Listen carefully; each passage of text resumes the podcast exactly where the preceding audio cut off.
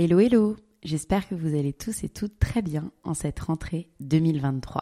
Gardez à l'esprit que rentrée ne veut pas dire nouveau départ pour vous si vous n'êtes pas en phase, si cela ne respecte tout simplement pas votre cycle. Personnellement, et après dix mois où ma principale occupation a été de garder mon fils, j'ai un rythme assez slow et ça me convient. Avant d'entamer ensemble la saison 5 du podcast et de vous proposer du contenu en phase avec vos aspirations les plus profondes, j'ai besoin de davantage vous connaître. Et c'est pourquoi j'ai préparé un petit questionnaire que vous trouverez dans les notes de cette prise de parole.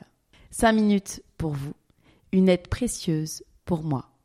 Merci et à très très bientôt.